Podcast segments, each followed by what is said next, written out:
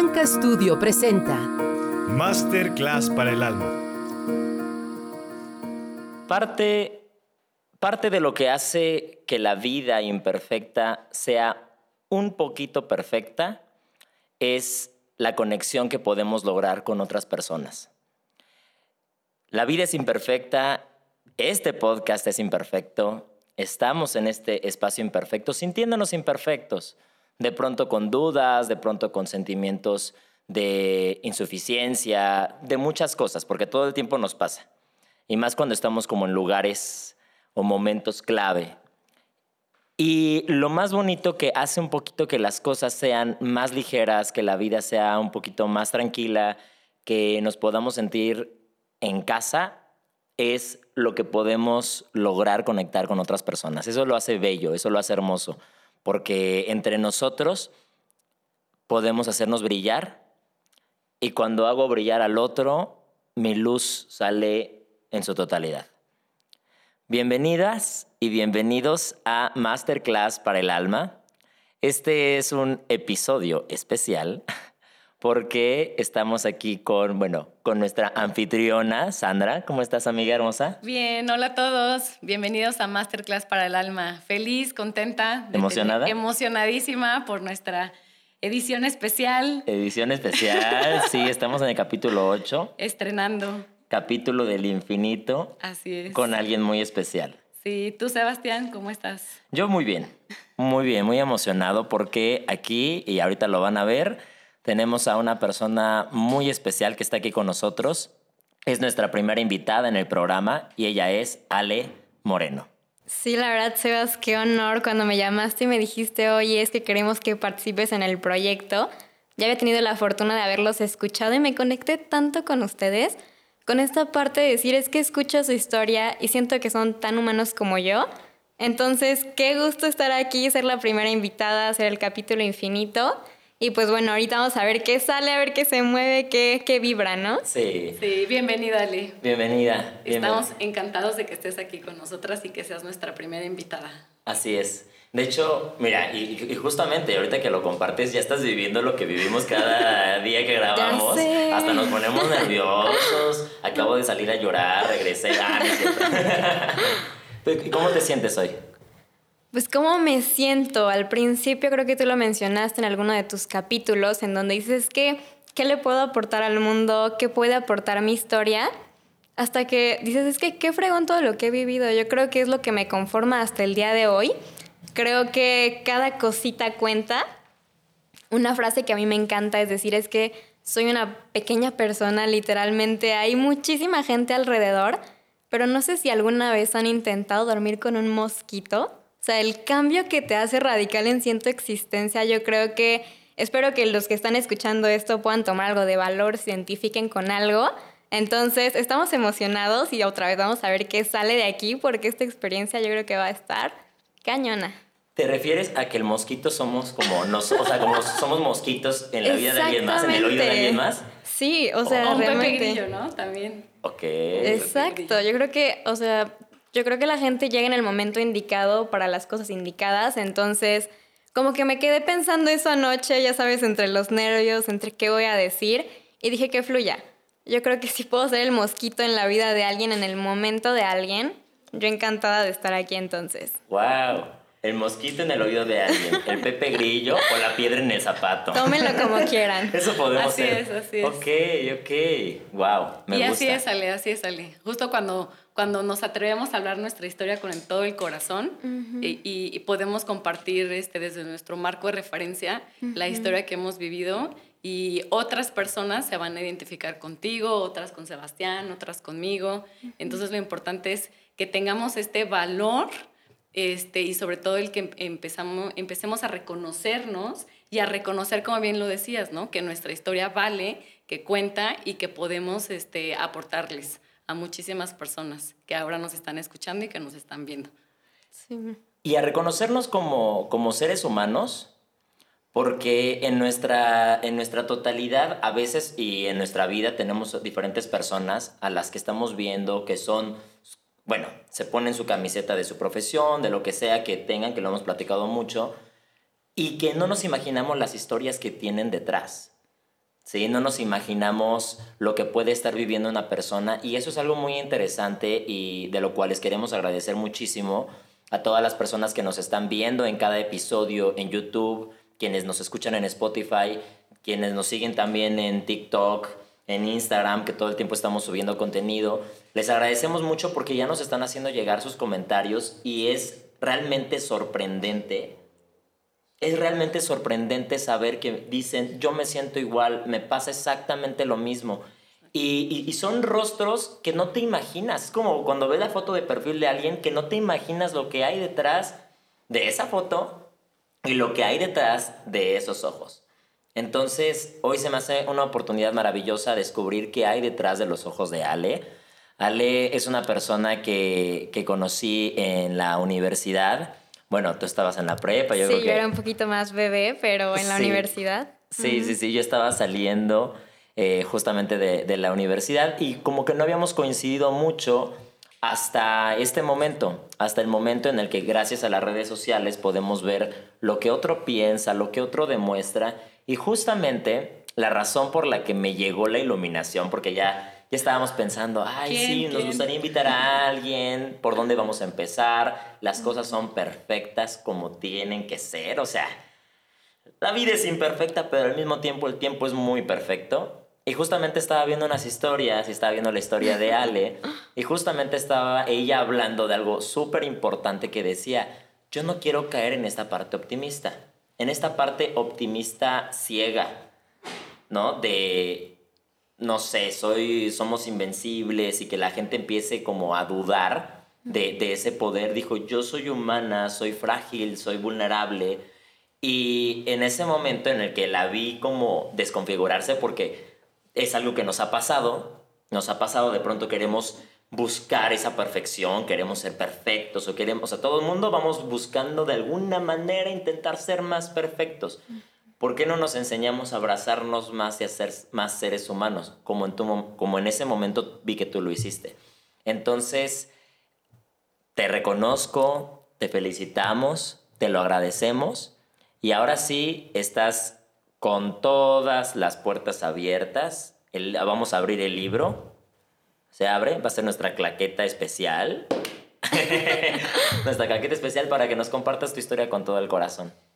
Sí, justo en esa actividad de Instagram, me acuerdo que, pues vaya, yo tengo mi Instagram desde hace años, pero el hecho de que a últimas fechas mucha gente me había dicho es que verte a ti me hace sentir esta parte de no me siento satisfecho con mi vida, ahí dije, aguas, algo, algo no está conectando bien ahí, yo no quiero que la gente no conecte con su historia por cómo yo manejo mi, mi imagen, porque efectivamente yo no creo que sea perfecta, creo que somos perfectibles, pero sí dije, yo no quiero traer esa máscara porque es tan pesado, no sé si les ha pasado a ustedes el hecho de decir, es que tengo que ser lo que la gente me dice, lo que la gente piensa y dije, no, o sea, si este ejercicio otra vez podemos ser el mosquito, podemos ser el ruidito de alguien de decir, es que pues la vida tiene estos, estos matices, esta parte de decir, es que yo también soy humana y me encanta verte a ti igual de humano, ¿no? Entonces, dije, hay que tomar las riendas, hay que tomar, pues sí, en realidad, este, esta parte de, tengo que compartir mi genialidad, tengo que compartir mi tristeza, tengo que compartir mi dolor, porque finalmente acepté que eso es lo que me conforma completamente. Entonces dije, ok, hay que ser vulnerables. Creo que nos cuesta mucho trabajo ser vulnerables, nos cuesta trabajo que la gente nos vea sudar, nos vea llorar pero dices, es que me tengo que aventar. Yo creo que la verdad, mi verdad la saben muy pocos, entonces esto es como todo un reto el decir, vamos a venir aquí a, a decir qué es lo que me ha conformado, qué es lo que ha hecho que piense como piense. Porque vaya, yo creo que todo el mundo tiene batallas, ya lo dijiste. Muchas veces tú ves a Sandra, tú ves a Sebas y dices, es que jamás me imaginé que estuviera pasando por algo así. Entonces dije, vamos a quitarnos la capa, vamos a quitarnos todo, hay que llorar si es necesario, porque finalmente es lo que nos compone, ¿no? Sí, agua. agua y cuatro cuerpos hermosos. Sí, fíjate que, y, ahora yo te, te pregunto, eh, Ale, ¿qué, qué, historia? Y, vamos a hacer un juego para que entonces empiece a salir como todo lo que tiene que salir en este ritual de la masterclass para el alma. Eh, y el juego es, cuéntanos una anécdota, cuéntanos una historia que te mueva, que te incomode tal vez, que te, que te recuerde esos procesos, porque sé que has tenido un proceso de sanación y bueno, ahorita nos lo compartirás. Pero cuéntanos una, una de esas anécdotas y a partir de ahí empecemos a ir sacando toda esa luz, toda esa oscuridad que, que nos quieras compartir. Sí, pues justo, comentamos que no habíamos conectado tú y antes. La llamada de ayer yo creo que me ayudó muchísimo porque sí dije, ¿cuáles son las directrices de mi vida? O sea, ¿cómo poder contar una sola anécdota? Y me di cuenta que sí existe una. El hecho de decir, de esta ramita salen otras 20 ramas. Entonces, ¿qué les parece si iniciamos? Yo creo que con todo, yo creo que con la historia que más me ha partido el alma, más me ha dolido que bueno, aquí ya les va. Creo que no mucha gente se la sabe, pero pues con toda la confianza yo, yo la comparto aquí. Y vamos a remontarnos hace dos años atrás. Este, yo me acuerdo que nos habíamos ido de vacaciones. Tengo unas amigas que quiero con todo el alma. Son, yo creo que podría decir que mis primas. Nos fuimos de vacaciones, mi familia, su familia. Entonces, yo tenía aproximadamente unos, no lo sé, 14 años, por ahí, 15 años. Y este, estas dos son dos chicas, voy a enfocarme en una que es con la que estoy compartiendo la historia. Literal, les digo, yo creo que puede ser mi prima. Ella tenía como dos años menos, yo creo. Estábamos en una bañera, estábamos en el hotel, nos fuimos de vacaciones, les digo, estábamos disfrutando. Entonces, yo traía este pensamiento de, qué fregón, estamos en la playa, estamos disfrutando. Y estamos platicando, ya saben, como esas cosas profundas de, oye, ¿y cómo te sientes tú con tus papás? Digo, teníamos esta escasa edad, pero ya teníamos esa capacidad de profundizar. Yo súper bien, oye, es que me siento contenta, me encanta mi escuela, me encanta estar en misiones, que es uno de mis proyectos más grandes que tengo, que me ha cambiado la vida. ¿Tú cómo te sientes? Y me dice, es que ya no quiero estar aquí. Y yo, ingenua, le dije, pues sí, vámonos, podemos prender ahorita la tela y que secarnos, no pasa nada. Y me agarra y me dice, no, o sea, ya, ya no quiero estar aquí. Y ahí fue cuando dije, a ver, hay que prestar más atención, ¿no? Porque yo creo que muchas veces escuchamos para responder, pero muy pocas veces escuchamos para entender. Entonces decido sentarme, me acuerdo perfectamente cómo estaba la temperatura del agua, me acuerdo perfectamente cómo caía el sol, y me dijo, es que no me siento suficiente. Es que sí he pensado en que el mundo estaría mucho mejor sin mí. Entonces, igual otra vez ahí, yo creo que ni siquiera puedo describir cómo me sentí, se me paró absolutamente todo. Y le digo, ¿y qué quieres que yo haga? Y ahí salió el, es que tú sabes que nuestros papás son literal igual como hermanos, son primos, lo que tú quieras decir. Y me dicen, es que siempre me están comparando contigo. Entonces ahí dije otra vez, ¿no? Como, ¿y qué ¿qué quieres que yo haga? Yo literal no me salía otra palabra, no me salía otra cosa. Agarro, la abrazo y se suelta a llorar. Y creo que ha sido el llanto más sincero que he visto en toda mi vida de una persona de 13 años que dije, wow, o sea, qué fuerte esta parte de decir, es que todos estamos compitiendo con todos. Y me puse a pensar mucho en esta frase de, es que ¿por qué no eres como Sebas? Porque yo me llamo Ale. Y simplemente no voy a poder ser como Sebas porque yo me llamo Ale.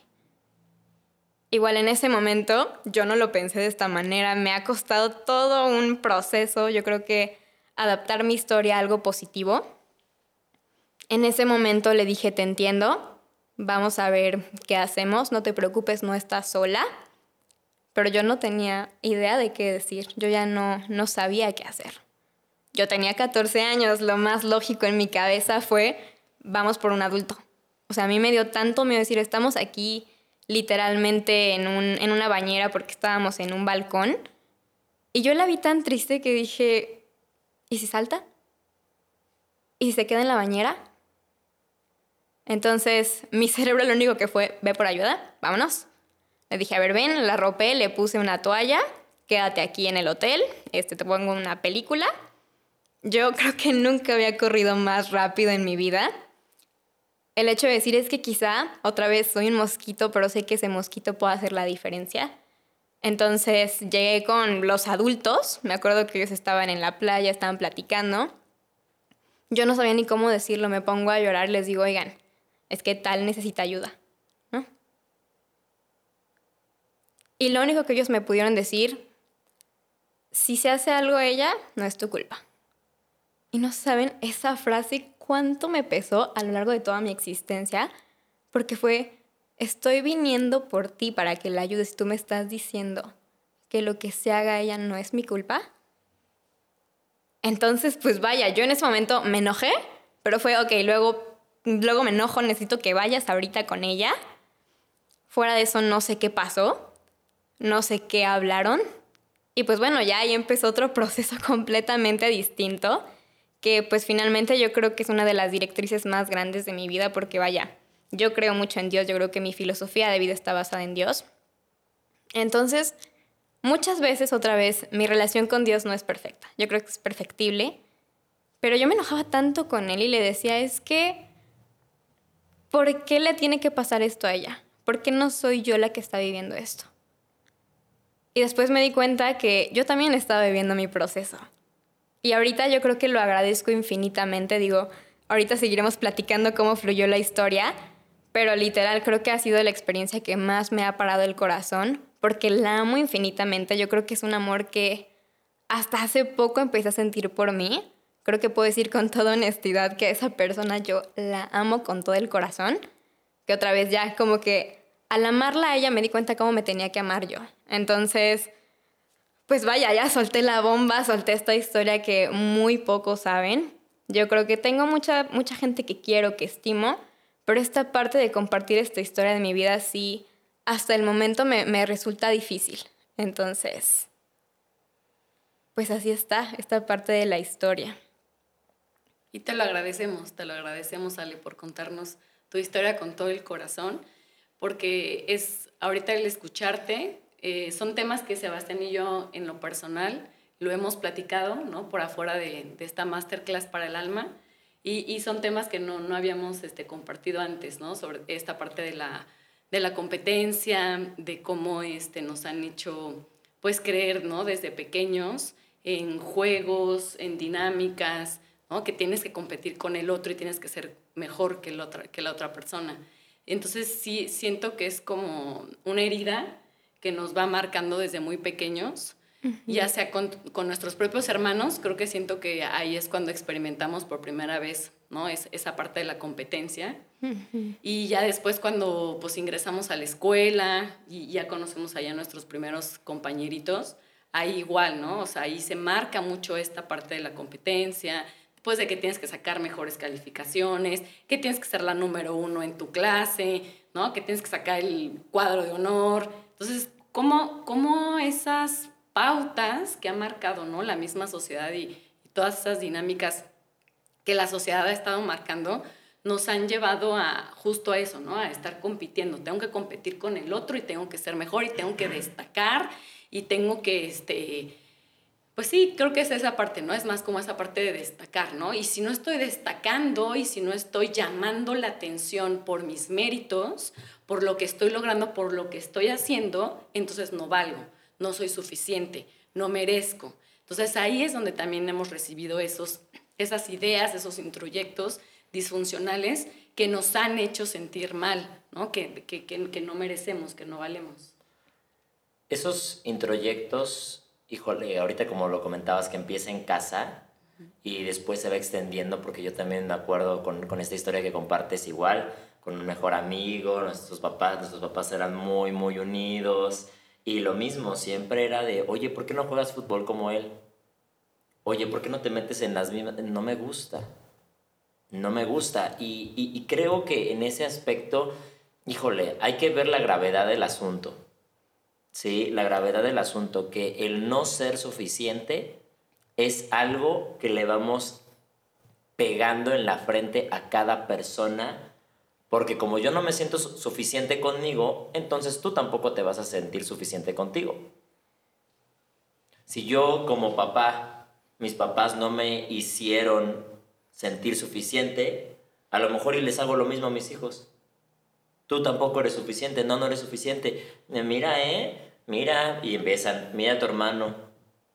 Y, y, creo que en ese aspecto, pues también me, siento, me puedo sentir muy identificado, porque mi hermano y yo somos muy diferentes, muy diferentes. Y a lo mejor, y pasó en mi cumpleaños cuando, cuando él comentó que hemos vivido la misma historia, pero nos ha dolido de una manera muy diferente porque en nuestro caso nuestros papás nos han tratado muy diferente a, cada uno de nosotros. O sea, sí hay como, no, no, puedo, no puedo decir como tal el favoritismo, pero de alguna manera hasta los papás, hasta cualquier persona se puede sentir más identificada con alguien, como pasa aquí, o se puede sentir como, como más empático, o a lo mejor y se puede proyectar de alguna manera, ¿no? Como que quiere hacer una transferencia que, eh, bueno, ahorita me ayudas, porque, o sea, como en, esta parte de querer como, como vivir su vida o completar cosas, pero a través de la otra persona.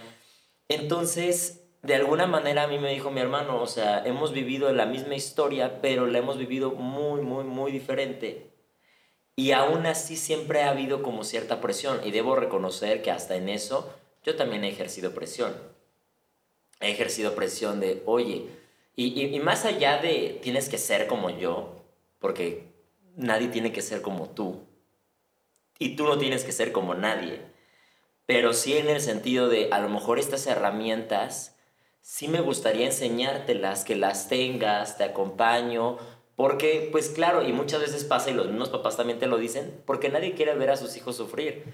Pero se vuelve una contradicción, no te quiero ver sufrir, pero al mismo tiempo inconscientemente te estoy enseñando que no eres suficiente porque yo no me siento suficiente y eso puede acabar en esto que comentas como un ya no quiero estar aquí. Me quiero suicidar.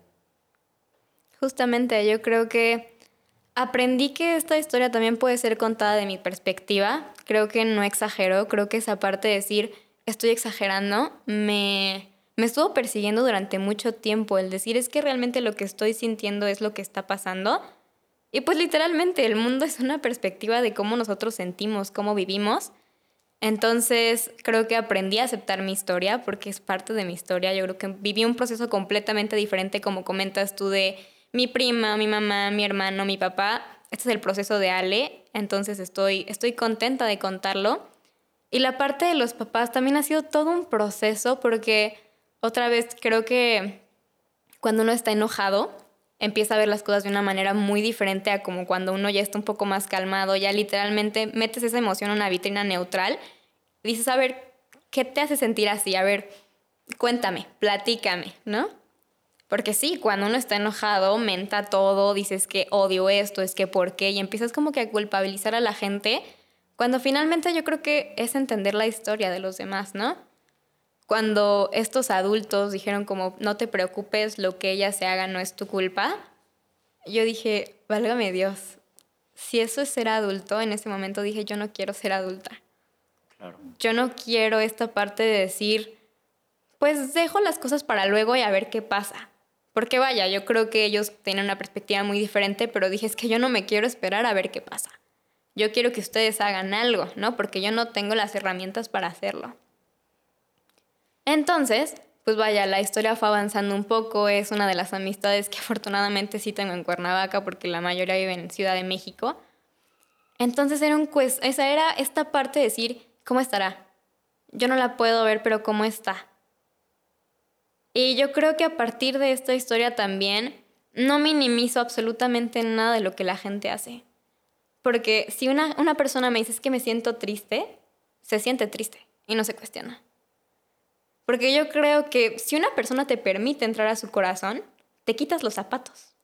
Porque en ese lugar yo creo que hay cosas sagradas, hay cosas que mucha gente nunca pisó, como en este caso hay literal, yo creo que conté las personas, son cuatro personas las que saben esta historia a profundidad de cómo me sentía, cómo es que esto lo cuento yo creo que ahorita muy fluido, pero en el momento yo creo que hace unos tres meses que inicié mi proceso de terapia, porque orgullosamente puedo decir que vamos a terapia. Hashtag a terapia. Exacto, sí, comercial. Pero yo creo que a partir de ahí dije, tengo que llorar todo lo que me guardé. Porque también comentas este matiz de muchas veces tú te sientes no suficiente. Y creo que me pasó, pero no en ese sentido. A mí lo que me pasaba era el hecho de decir, tengo que guardarme todas las cosas buenas que haga, mis talentos, mis habilidades, porque todo el mundo llega aquí con talentos, con habilidades, y yo me las guardaba para no intimidar, para no hacer sentir mal a la persona. Y mucha gente me dice, es que tú eres como muy sociable, eres muy alegre, ¿no? Y digo, pues no, realmente muchas veces, la verdad solamente me ponía la máscara. Hubo un año donde de plano sí dije, es que muchas de las veces en las que tú me veías sonreír, es porque me estaba esperando a llegar a mi casa, a llegar a un lugar donde nadie me viera y me ponía a llorar, ¿no? Porque si es que yo no puedo manejar esto. Entonces, hace unos tres meses, yo no podía decir ni tres palabras de esta historia y yo estaba llorando. Y decía, es que, ¿cómo no pude haber hecho otra cosa, no? Porque digo, este proceso no, no, no terminó ahí. Este, que creo que también es otra de mis directrices de vida, cómo escogí la profesión, este, mi carrera que es psicología y me encanta. Pero yo me cuestionaba mucho cuando estaba chiquita en el avión, las azafatas que te decían, si pasa algo, ponte la mascarilla tú primero y después ayudas a alguien más. Y vaya, yo veía a mi mamá, a mi papá, a mi hermana y decía, ¿cómo me voy a poner yo la mascarilla antes que a ellos? Que esa es otra de mis cosas, mis, mis grandes aprendizajes. Y aquí la moraleja es que si no te pones tú la mascarilla primero, no vas a poder ayudar a nadie. Y ahora que me doy cuenta, digo, qué fuerte. O sea, yo creo que si me hubiera enfocado en eso, quizá la historia hubiera sido diferente, que no me arrepiento de cómo fue, porque, pues vaya, el proceso dolió. Esta persona se seguía cortando, se empezó a, a realizar cortes en las muñecas. Y pues a mí me dolía. Me dolía porque ya después de un rato tuvimos una conversación otra vez en otro hotel les digo que nos, nos gusta mucho irnos de viaje estas dos familias. este, pero me dices que yo te odiaba. O sea, yo aprecio mucho y apreciaba mucho que me quisieras ayudar, pero te odiaba. O sea, no te quería ver, ¿no? Entonces esta parte de decir es que yo te amo y tú me odias. ¿Cómo? ¿No? O sea, como que sí, es como súper complejo en la mente de decir, no sé qué hacer. ¿no? Creo que eran muchas de mis, de mis frases, de mis noches, de decir, pues no sé qué hacer. Porque mientras yo más me intento acercar, tú más te alejas, ¿no? Pues mi relación con los papás de mi amiga y mis papás yo creo que empezó como que a flagelarse un poco, porque yo veía que ellos no hacían nada, pero ella tampoco me permitía hacer nada. Entonces, otra vez, no sabía ni qué hacer. No sé si les ha pasado el decir, es que hay tantas opciones, pero estoy tan bloqueada porque algo no me permite avanzar y otra vez vuelvo a lo mismo. Ponte primero tú la mascarilla antes de ayudar al otro. Entonces, pues sí, esta parte de verla y empezar a ver cómo ella cambiaba, de ver cómo ella hacía cada vez más chiquita, de ver cómo yo también me iba callando porque no me escuchaban, el ver cómo iba cambiando esas blusas bonitas de, tirantes a cómo las cambiaba por suéteres, ya sabes, de que se agarran en las muñecas, a mí me pareció un proceso súper duro, ¿no? Me pareció un proceso donde dije, desde aquí ya no quiero, pues sí, esta parte de transmitir pura buena vibra, pura mariposa, porque me dolió tanto estar cargando con esa expectativa de la gente piensa que estoy feliz, tengo que estar feliz. Yo tengo que ser lo que el otro quiere que yo sea. Y otro aprendizaje yo creo que fue, aquí les va la frase, está compleja. Yo no soy lo que creo que soy, ni tampoco soy lo que tú crees que soy. Yo soy lo que tú crees que yo soy. Está complejo, ¿no? Está un poquito enredado, este, yo creo que vives con tu yo espejo, vives con una perspectiva de ti mismo que ya no quise cargar y yo creo que por eso ahorita estoy hablando acerca de esto, porque digo, es que ya no espero que la gente piense que no tengo problemas o que en realidad siempre estoy de buenas. Porque finalmente este proceso me, me rompe hasta ahorita. Me rompe porque no sé si va a volver a pasar. Porque yo sé que puede haber como este tipo de recaídas, ¿no? Entonces, pues sí, yo creo que esa es una de las directrices más fuertes de mi vida y de ahí van fluyendo muchas más cosas, ¿no? Claro. Sí.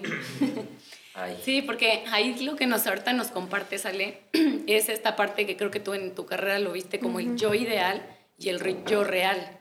Y es esta parte de aprender a valorarlo, ¿no? De que ya antes siento que nos enseñaron que era o una o la otra, ¿no? Y al ser una que antes se manejaba mucho esta parte del yo ideal y de esta personalidad y del tener muchas máscaras, siento que eso fue lo que nos enseñaron. Y lo que no nos enseñaron, que ahorita es lo que estamos rescatando y, y reaprendiendo y desaprendiendo, es el que podamos eh, tomar en cuenta nuestro yo real, o sea, que realmente quiénes somos, qué es la parte de nuestro ser.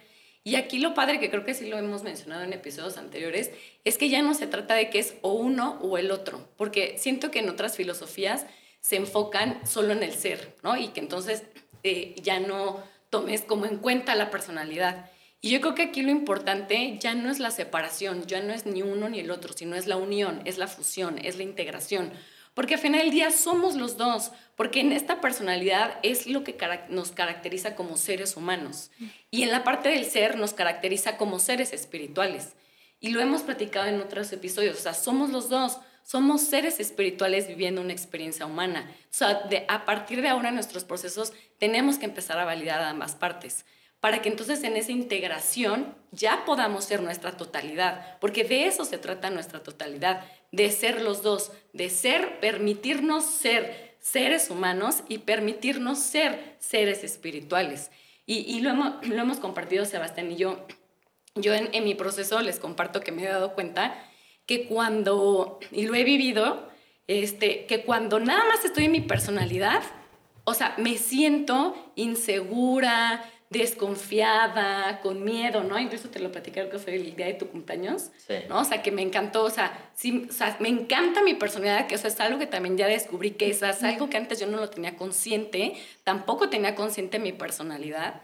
Y entonces ahora que ya la tengo consciente, digo, ah, claro, sí me gusta mi personalidad, me encanta, ya la acepto y ya la valido. Pero entonces, de repente, al estar más consciente en cómo estaba actuando y cómo me estaba comportando, ¿no? Ahí en un restaurante tu cumpleaños, ¿te acuerdas que te lo conté? Que ahí fue cuando me cayó el 20, fue cuando dije, ok, ¿no? Está padre, pero como que me falta algo. O sea, como que esto no, no me está, ¿no? Es sabiendo bien, como que siento que todavía me falta una piececita, ¿no? Y luego, o sea, que ese fue el día de tu cumpleaños, ¿te acuerdas que te lo conté y se los comparto, ¿no? Y luego ya en tu otra fiesta, ahí fue cuando dije, a ver, ¿no? Entonces lo voy a vivir de una manera diferente y entonces ahí uní mi personalidad con mi ser, que es esta parte de permitirme ser yo misma, auténtica, genuina, libre, ¿no? Sin, sin, sin estas, este, como eh, pensamientos de, ay, ¿qué van a pensar de mí? Y, me van a criticar, si cómo estoy vestida, este, y, y, me veré bien, y, ¿no? O sea, todo esto, y fue como de, no, o sea, así es mi personalidad, así me encanta vestirme, así soy, me, y, me relajo, y soy yo misma. Entonces, ahí, y te lo compartí, ahí me di cuenta, o sea, cuando uní las dos, lo que me di cuenta que cambió fue mi sentimiento. Ahí fue cuando dije, claro, ese era el clic que me faltaba el sentirme realmente llena, completa, feliz, realizada, segura, ¿no? O sea, ahí fue cuando me di cuenta, o sea, antes en mi personalidad me sentí insegura y cuando ya uní las dos, me sentí segura. Me sentí segura, me sentí suelta, me sentí confiada, me sentí libre. Y, y también otra cosa que me di cuenta que fue diferente, que mi personalidad no estaba disfrutando la convivencia no estaba disfrutando en el, momento el momento porque nada más estaba, ¿no? Acá en, en, la pose, en el, ay, me veré bien, ¿no? No se me va a haber corrido el maquillaje, este, ay, sí, ¿no? Todo, sí pasa. Y realmente, o sea, en, la, en el otro, en tu fiesta, ¿saben? Estaba, o sea, en, en ah, me vale, me vale que, este, que se me haya, ¿no? Este, Eufórica. Ajá, o sea, es, ándale, estaba como en este éxtasis, en esta euforia, en esta felicidad, divirtiéndome, este, disfrutando. Ahí es cuando me di cuenta que ahí sí estaba disfrutándome. Y entonces al disfrutarme a mí, podría disfrutar la experiencia, podría disfrutar a los amigos de Sebastián, que además ahí conocía nuevas personas. Podría disfrutar a mi esposo, ¿no? Podría disfrutar, o sea, a todo, todo el entorno, a toda la experiencia. Entonces, siento que tiene que ver mucho con, con, con el empezar a hacer ese cambio en nosotros, que efectivamente, como lo decía Sale con esto de la mascarilla, ahí es cuando empieza por nosotros. Porque antes nuestros papás, que es lo que hemos estado analizando en esta masterclass para el alma, nuestros papás no tenían estas herramientas, no tenían estas conciencias que ahorita nosotros estamos adquiriendo. Entonces hay que darles las gracias a ellos porque han hecho lo mejor que pudieron con nosotros, con ellos mismos primero y luego después con nosotros. Pero ahorita ya nosotros nos toca a nosotros hacer ese cambio y siento que en esta parte de conocernos, que algo, eso también hacíamos antes y siento que hay que dejar de hacerlo, es compararnos. Ya hay que dejar de compararnos. Porque cuando yo empiezo a compararme con Sebastián o me empiezo a comparar con Ale, entonces ahí también dejo de ser yo misma. Ahí me estoy este, devaluando, ¿no? Estoy, estoy, este, pues sí, o sea, estoy dejando de ser yo misma, o sea, estoy ya, ahí es donde entra también la parte de la competencia, ¿no? En, en comparándome, ay, a ver, tu, tu brazo está más taco que el mío, este, ¿no? Tu, el de tu piel es más clara que la mía, ¿no? Este, ¿no? Tus ojos son más brillantes, o sea, ¿saben? O sea, entonces, o sea, que esta dinámica es la que nos enseñaron, pero hay que dejar de hacerlo, oigan, porque, ¿saben por qué? Porque no sé si ustedes, pero nosotros ya, igual yo creo que también Ale, ya nos cansamos, ya descubrimos que eso no nos hace felices, ya descubrimos que eso no es funcional, entonces de eso se trata, chicos y chicas. O sea, de que descubramos todo lo que ya no nos funciona para que entonces eso lo cambiemos y dejemos de estarnos comparando porque eso no nos hace ser auténticos y no nos hace ser nosotros mismos. Y eso de, compararnos pasa en, muchos contextos. O sea, quiero que vean cómo se empieza a ir en, en diferentes niveles. Ahorita me vi reflejado ¿no? con tu historia en el caso de, de mi hermano, ¿no? Pero después sí me pasó con algunas parejas. Sí me pasó que habían temas de competencia. Y más en las que nos dedicábamos a lo mismo. ¿Por qué? Yo escuché muchas veces, este, ay, a veces mucho, mucho apoyo, solo falta que todos te conozcan.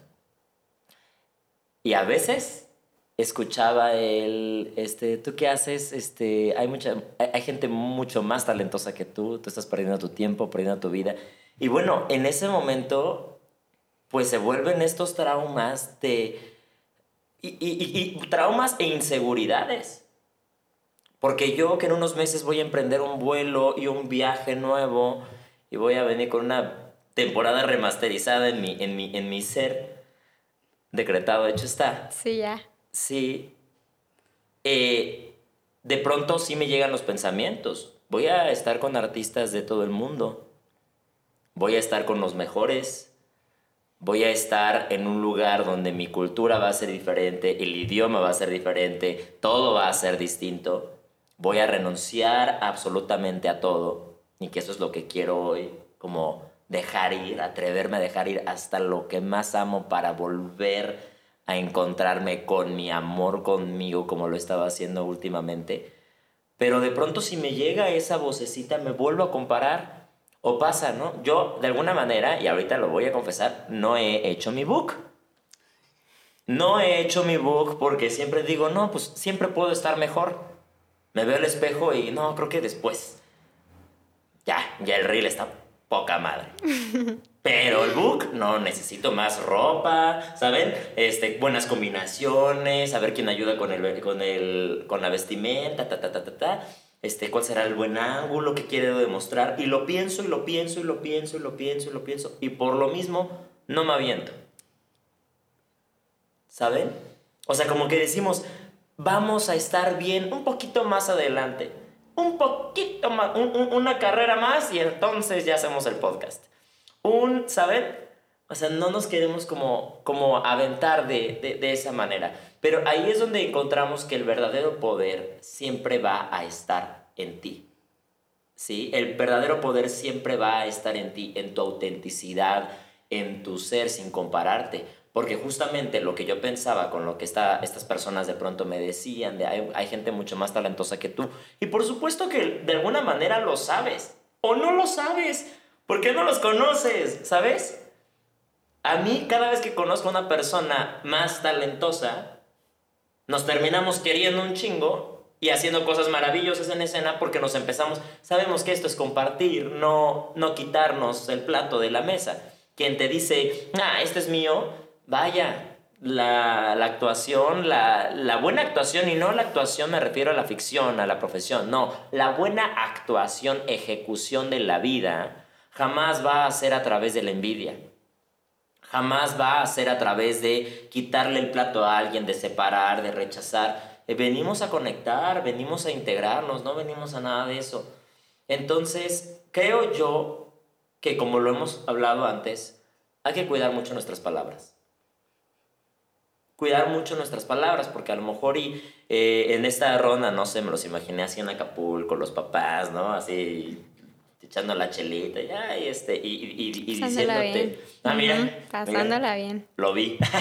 sí. Diciendo eso como, pues de alguna manera, a lo mejor, y no sé si ellos ya lo sabían, o de, o, o que ya lo estaban viendo o de plano no y se notó como indiferencia y así lo, lo percibiste tú y bueno, me imagino que por la historia continúa y que ahí te empezaste a, dar cuenta de, de cómo estaban en, en, realidad las cosas, pero también hay que ayudarle a las personas, creo que las personas que estén escuchando esto y en este caso esta persona, tu amiga, creo que es importante que sepas que no tienes que ser absolutamente nadie más más que tú.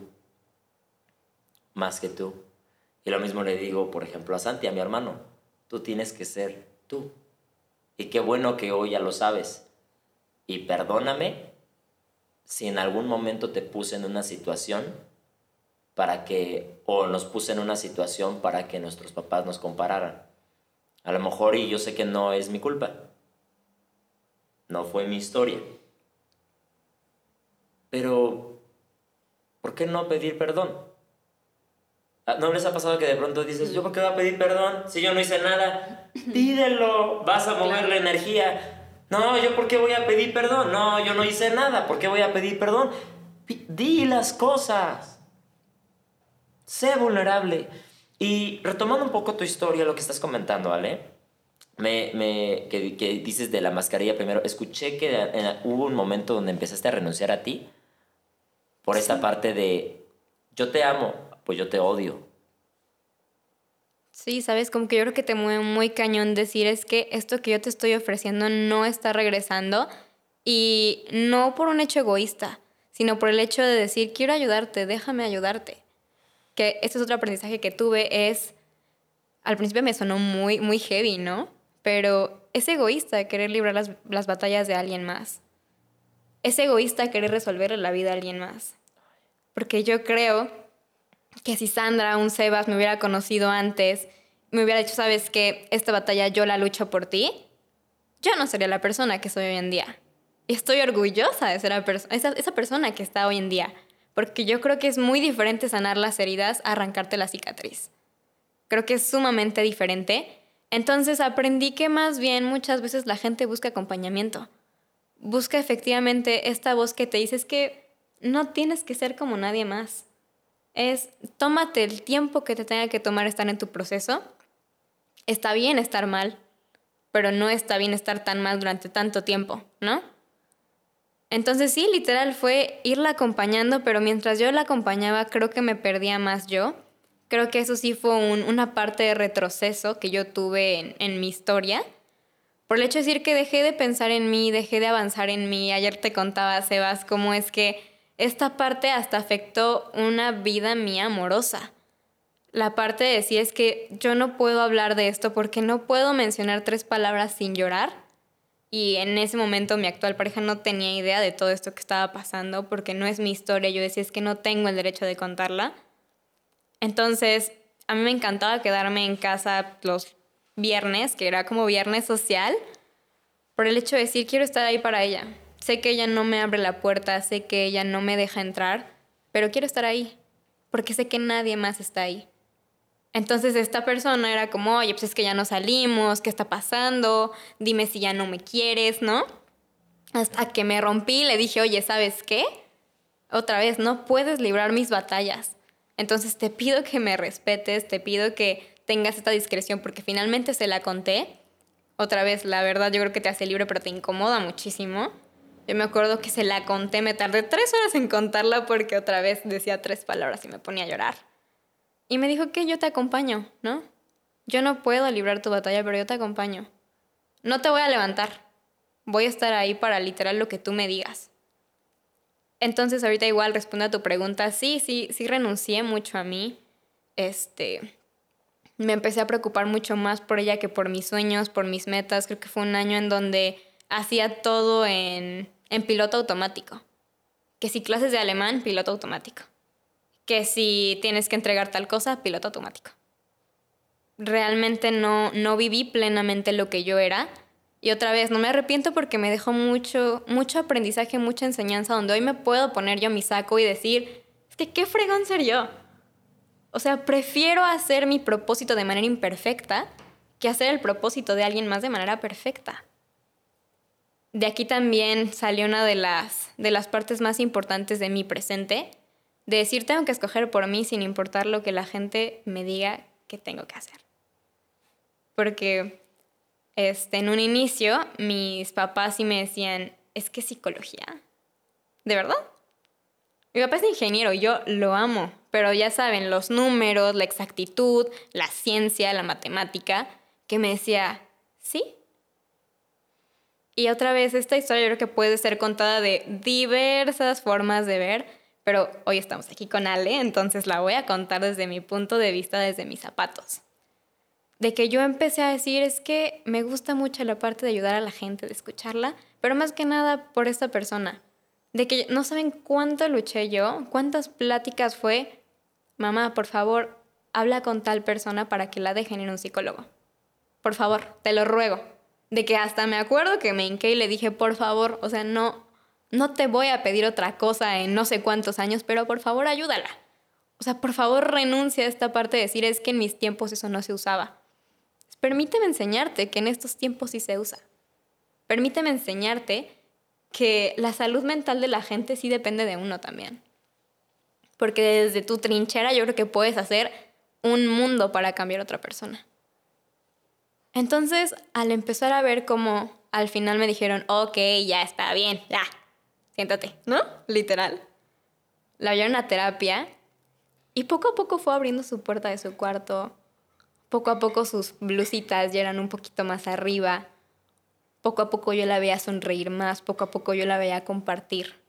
Que yo decía, esta batalla todavía no se ha librado, pero aquí yo solamente estoy para acompañarte y no puedo hacer otra cosa creo que este es tu proceso, esta es tu vida. Entonces, vamos a empezar a ver qué se da. Pero siguiendo mi línea de que yo también tenía que ver por mí, de que ya más o menos se había librado un poquito el, el peligro más contundente, dije, quiero psicología. Yo llevé esta materia en la preparatoria y me enamoré en la primera clase. No sé si fue en sí cómo le impartía la maestra, su pasión, que yo dije, quiero eso. No sé qué sea pero quiero eso, porque a ella le vibra y a mí me vibra, entonces vamos a ver qué pasa. Entonces me acuerdo que yo llegué a casa y les dije en un desayuno en un sábado, me acuerdo muy bien, oigan, ya sé que quiero estudiar en tercero, ¿no? Porque ya sabes, los papás de, oye, ¿y para cuándo? ¿Dónde? Este, ¿Cuánto? ¿No? Quiero estudiar psicología. En ese momento no sonó nada, solo me voltearon a ver. Me dijeron, ¿psicología? Y le dije, sí, psicología. Pero yo, segura en ese, en ese momento. Y aún resuena en mi cabeza, creo que fue la única vez que lo dijeron tan contundente, me dijeron, no, te vas a morir de hambre. Y yo me quedé helada, porque hace mucho que no tomaba una decisión por mí. Me acuerdo que en ese momento igual, una, es una persona muy sensible, aunque no parezca, Salí de, la terraza en donde estábamos. Me tardó 12 escalones exactos de mi casa llorando. En el doceavo dije no. Y como puedo, me voy limpiando las lágrimas, bajo y le digo, no. O sea, ya me cansé de que estén decidiendo por mí, ya me cansé de que me digan qué es lo que tengo que hacer y qué es lo que no tengo que hacer. Entonces, voy a estudiar psicología. Y yo creo que también ahí en mi casa fue un boom, porque yo ya no hacía eso, yo era, sí, hago lo que me digas, y no sé qué, y otra vez, no me malentiendan, mis papás me aman, me adoran, y obviamente hacen lo que creen que es mejor para mí, pero les dije, por favor confíen en mí. Yo sé que en su tiempo esto de la psicología quizá no se ocupaba, cada generación aprendió lo que tuvo que aprender en su momento para librar sus batallas, pero yo quiero estudiar psicología. Pero ese estruendoso no fue un no me apoyan. Y fue algo que yo me compré durante mucho tiempo. Fue decir, estoy sola en esto, ¿no? Pero no me importa que esté sola porque yo quiero hacer esto, entonces lo voy a hacer y voy a buscar la manera de hacerlo. Entonces creo que ahí empezó a surgir la lucecita de la Ale que soy. Y otra vez fue un proceso, porque, ok, ya decidiste, qué fregón, ¿dónde? ¿Cuánto? ¿No? Yo como mi papá me dijo siempre, una ingeniería es muy buena, este, te veo callo para esto. Yo dije, es que psicología, ¿dónde? Y yo me quedé con la idea de que mis papás no me apoyaban en eso, ¿no? Me quedé con la idea de que este, yo tenía que buscar mis opciones, yo tenía que buscar cómo hacer las cosas.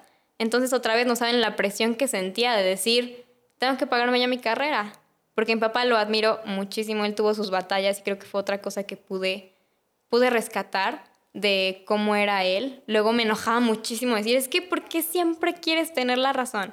Yo soy igual, ¿no? Es que ¿por qué siempre quieres hacer esto? Y una vez, otra vez en terapia, me puse a, a pensar acerca de cómo es que él tuvo que librar sus batallas porque él las libró. Mi mamá también. Entonces, ponte a pensar cuáles son los patrones de conducta que la gente trae. Y es algo muy sencillo de entender. Yo lo entendí y pues la verdad es que todavía no iniciaba la carrera. De cómo es que él tuvo que aplicar ciertos métodos para sobrevivir a su existencia en su momento. Entonces ahí fui aprendiendo varias cosas, fui a aprender a ser un poquito, pues yo creo que más empática, ¿no? Escuchamos mucho la palabra de empático, este, entiende, pero no, nunca te pones en los zapatos de alguien más. Entonces yo dije, qué duro fue él tener que pagarse su carrera. Qué duro, yo creo que si yo lo estoy viendo, estoy sudándole y todavía ni siquiera he entrado a la carrera, ¿cómo le habrá hecho él? Pero bueno, más o menos me doy una idea porque yo tuve ese sentimiento todo un año de decir, ok, voy a entrar a la UNAM, yo me acuerdo. Pero otra vez mi mamá me ama, me adora, soy la hija mayor, entonces fue, ¿cómo te vas a ir? ¿No? Y otra vez yo sentía, es que me están frenando, no quieren que yo estudie esto, no quieren que yo elija lo que quiera elegir y no. Ahorita ya otra vez puse el sentimiento en mi vitrina y dije, a ver, aguanta, ponte a analizar bien las cosas, qué está pasando. Y pues sí, finalmente no quería que me fuera porque me va a extrañar. Y me lo ha dicho, una vez lo platicamos ya de que las dos con el corazón abierto es que yo sentí tal, tal, tal, tal. Y ella no, es que no es así. Yo sí quiero que sigas tus años, pero no quiero que te vayas. En ese momento yo no lo sabía, yo estaba enojada, yo estaba mentando todo, ¿no? Y fue, ok, la UNAM, no. La UAM, no. Entonces fue como, es que me estás dejando sin opciones, ni siquiera me dejas ser yo y buscar mis opciones. Digo, finalmente ya me quedé aquí en la universidad y soy completamente feliz en estudiar lo que yo quiero. Pero sí hubo una etapa donde me decían, es que eres bien rebelde, es que ¿qué te pasa? Es que ¿con quién te estás juntando? exacto, o sea que tú dices, a ver, aguanta, me estoy juntando conmigo misma. Yo me senté, me puse a ver, ¿qué quieres hacer? ¿Tal cosa? Sí. Mm, bueno, ya no es discutible, ¿no? Y ese camino lo seguí yo creo que hasta ahorita, de decir, no voy a renunciar a lo que hago, ¿no? Y vaya, yo creo que la gente no es mala, Simplemente que la gente llega a tu vida para aportar cosas, sean buenas o malas. Hace ratito mencionabas tú el perdón, que creo que también es una cosa bien compleja. Una frase que te puedo compartir que a mí me ha ayudado mucho fue decir, es que la gente no es mala, simplemente tiene sus intereses, tiene otra vez su línea de vida. Y el decir, te bendigo por haber llegado a mi vida. Te bendigo y te hago responsable por el mal que yo convertí en bien, porque tú también me has hecho crecer. Entonces, cuando encontré esta frase, la verdad es que a mí me salvó la existencia. En ese momento tenía que perdonar tanto a mí como a varias personas. Y pues sí, soltar, como tú dijiste, soltar yo creo que es la manera de desapego, de decir no tengo que controlarlo todo, que fluya.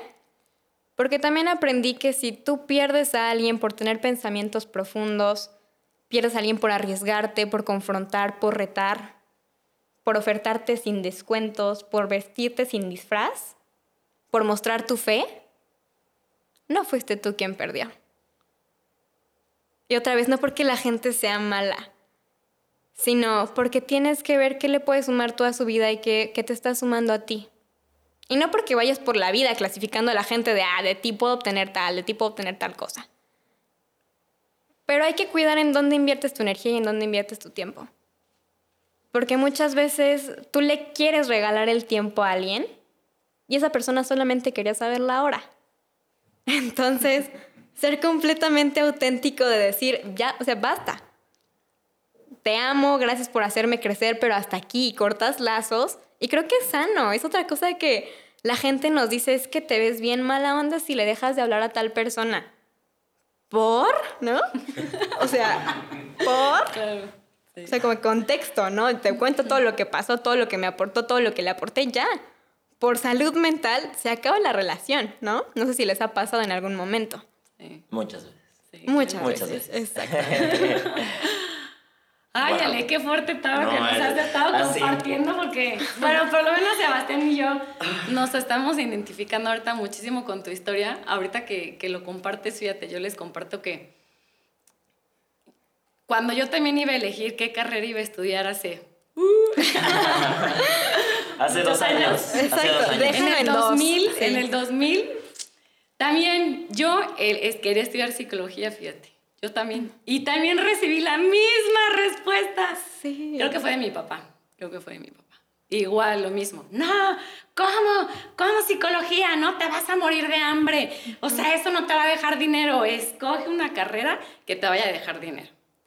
Pero a diferencia de ti, yo sí cometí el error en ese entonces, ¿no? Pero bueno, ese error me llevó hoy a ese aprendizaje. Y a estar aquí. Y estás aquí, exacto. exacto, sí. Entonces, como exactamente como tú bien lo dices, no, no, no me arrepiento Digo, en ese entonces, entonces escogí una carrera, ¿no? Soy licenciada en Relaciones Comerciales Internacionales, porque entonces dije, bueno, ya esa carrera entonces sí, me va a dejar muchísimo dinero. Y digo, y en ese momento digo, no me arrepiento porque ya después al año, digo, puse mi propio negocio, ¿no? Digo, no fue de exportaciones, fue de mercadotecnia, pero bueno, ya gracias a eso pues llevo 15 años todavía con mi negocio, digo, no me arrepiento, aprendí muchísimo, hice muchísimas cosas.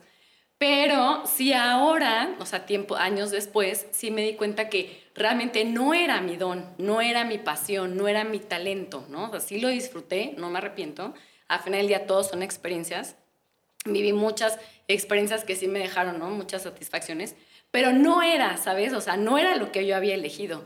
Entonces, cuando, como les platiqué en el primer episodio, ¿no? Cuando vivo, ¿no? Este, la muerte de Bernardo, y eso me lleva a ser tanatóloga, fue cuando dije, claro, o sea, así como tú, ¿no? Es que esto es lo mío. O sea, ¿no? O sea, dije, bueno, pues si ya no se me hizo ser psicóloga, pues bueno, entonces ahora ya yo voy a elegir ser tanatóloga, ¿no? Y entonces, este, como justo este año lo veo más como marcado esta parte de que en, en enero se me da el regalo y la oportunidad, como también les comentaba, de estudiar el posgrado en tanatología humanista. O sea, ahora que, que estoy, no, yo aparte que va a durar un año y medio, y el que ahora estoy, el que sigo estudiando y el que estoy haciendo todo esto y preparándome, y el que ahora estoy acompañando, como bien lo decías, ahora ya como tanatóloga, y el poniéndome en los zapatos ¿no? de las otras almas que estoy acompañando, y el ser empática, el ser congruente, el tener una aceptación positiva e incondicional hacia mis pacientes. Entonces, claro, o sea, es ahí cuando digo, es que esto es lo mío, o sea, ¿sabes? Y justo lo platicaba con mi terapeuta, porque pues en el posgrado nos hacen llevar, ¿no? Este, también un acompañamiento terapéutico. Y, y, él me lo dice, o sea, es que Sandra, qué bárbaro, o sea, desde que empezamos terapia en febrero a, hasta la semana pasada, ¿no? Que estamos a, a finales de agosto, a de julio, porque ustedes este episodio lo van a ver en agosto, este, él me dijo, es que de verdad, o sea, me, me acuerdo que me dijo en una sola palabra, floreciste. Le digo, claro, sí, así me siento. Siento que, porque yo decía, que soy una nueva Sandra. De verdad, este año es un año muy especial para mí, a diferencia de años pasados que también me han encantado en todos, porque además yo llevo 10 años en mi proceso personal, pero siento que de todos los años, este año ha sido un, un año muy especial para mí Y él me, porque le dije así, siento que soy una nueva Sandra. Y él me lo dijo en una palabra, esa, floreciste. Le digo, sí, ándale, así me siento así como, ¡pum! ¿no? O sea, siento que por primera vez en mi vida estoy permitiéndome ser yo misma, ¿no? También me perdoné, he pedido perdón este, a, mis papás, a mis hermanos, este, a todas las personas ¿no? que, que, han estado en mi camino y en mi vida, que han sido maestros, que me han enseñado, como tú también me lo dices, Ale, el, eh, y se los agradezco que hayan estado en mi vida porque me enseñaron lo que quiero y lo que no, quiero. Entonces, de verdad, agradezco y se los agradezco a todos los que me están viendo y escuchando. Todas las personas, digo, no voy a decir sus nombres porque, bueno, no terminaríamos sí, lista. Pero bueno, para que no se me vaya ninguno, mejor no digo nombres, pero bueno, ustedes saben quiénes han estado en mi vida, quiénes me estuvieron acompañando. Y de verdad aprovecho este momento y este espacio para agradecérselos porque siento que es muy importante porque de verdad los llevo a todos en mi corazón, en mi alma. Son todos, han sido grandes maestros en mi vida y les agradezco todo el tiempo y todos los momentos y la etapa, la etapa que hemos compartido de vida. Y les agradezco porque me quedo, hoy me quedo con lo mejor de ustedes. Los bendigo y les agradezco. Y, este, y, parte de la nueva Sandra que soy hoy es también gracias a ustedes. Así que muchas gracias y aplausos. Y, y de verdad deseo que también hoy, el día de hoy en sus vidas, también florezcan como yo lo he hecho. Ay, amiga hermosa. Qué bonita, qué bonita conexión. Estoy anotando porque, wow, wow, las dos están poderosísimas y dije, no, no, no, si no se me va a ir. Yo estoy como aquí, como Chuck, el director residente del día de hoy. Eh, justo en esta, y, mira, está pasando justamente lo que pasa con, con, con la audiencia, con la tribu, con la comunidad de, de este podcast que efectivamente nuestras historias están muy, muy relacionadas. Esta frase, ¿con quién te estás juntando de parte de los papás? Híjole. Sí. Bueno, ya que sí. Sí, no, Oh, por Dios, también lo vivimos tú y yo. Sí. Tú y yo también lo vivimos. Y también justo hace pocos meses. Seguro pensaron que Sandra era una malandra. No, Que yo este, cambié a Sebastián. Sí, fue una vez en una de mis crisis me pinté el pelo. Algún día voy a platicar de esa crisis, porque esa estuvo muy, muy heavy. Sacó muchos temas. Pero de ahí salieron unos, unos juicios de con quién te estás juntando, me vas a salir con que eres drogadicto y eres, este, ya te tatuaste, ¿no? Y yo, ¿qué que te tatúes? ¿Eso qué tiene que ver, no? O sea, como creencias de ese entonces, pero sobre todo, cuando te empiezas a salir de la cajita de la expectativa que alguien tiene de ti, uy, cuando te empieza a salir de esa cajita es donde uno empieza a dar patadas de ahogado y a querer señalarte, enjuiciarte, encarcelarte por absolutamente lo que sea. Entonces, algo muy bonito porque has dicho cosas bien hermosas. Sí. Ale, la verdad, has dicho cosas muy hermosas que, sé, que todos te lo agradecemos y toda la tribu y que hoy eres parte de esta tribu. Sí, ya. Creo que es algo, algo hermoso de reconocer. Por ejemplo, y, y lo vi hasta como de caricatura, ¿saben? O sea, esto que, no sé si fueron dos escalones hacia arriba o dos escalones hacia abajo, pero no puedes, te vas a morir de hambre y que contaste cada escalón en el que ibas llorando y te paraste en el doceavo y te regresaste a decir, no, esta vez va a ser lo que yo quiero porque esto es, esta es mi vida, no es nada egoísta.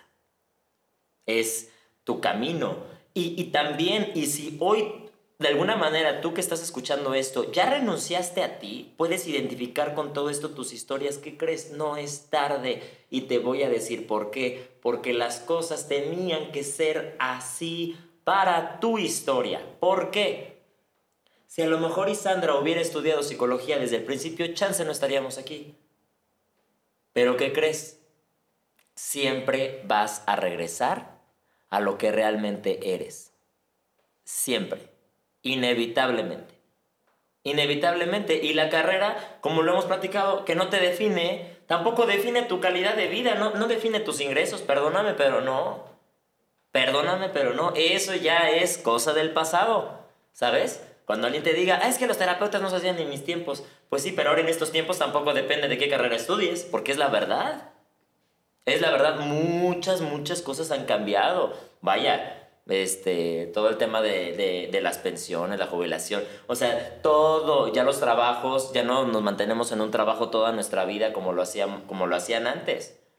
Ya es otra cosa. Entonces, ¿por qué no nos abrimos a los cambios? ¿Por qué no nos abrimos a la sanación? Respecto a tu amiga, esto que decías, este respeto de caminar en el corazón con los zapatos en la mano, descalzos. Cuando alguien está triste, está tristilla, ¿sabes? O sea, que, validar, respetar cada historia, cada vivencia que alguien está teniendo, creo que es algo sumamente, sumamente importante porque si no empezamos, a, como tú dices, a compararnos y, ay, hazle bien, échale ganas, tú puedes, ¿no? Ay, no estés triste, ¿no? Como ya estos memes de Orizaba que, sacan de, este, ¿estás triste? Pues no estés triste. Ah, ok, muchas gracias. Y uno aquí sufriendo. Y uno aquí sufriendo. Es que no me lo dije yo. No, me hubiera dicho, no estés triste y ya. De hecho, el capítulo pudo haber durado dos minutos. Oigan, no estés triste. Muchas gracias. ¿No? y, y pues de eso no se trata. De eso no se trata. Hay algo eh, que siento que está vibrando en la mesa con, con esto que estamos comentando de a quién, cómo le dedicas tu energía, tu tiempo. Me suena la palabra codependencia, en este momento me llega, porque vaya, el depender de alguien, de tú satisfaces mis necesidades, como lo platicábamos en un capítulo, que las relaciones se vuelven de manera eh, diagonal, ¿sí? Creo que en ese entonces no lo dije bien.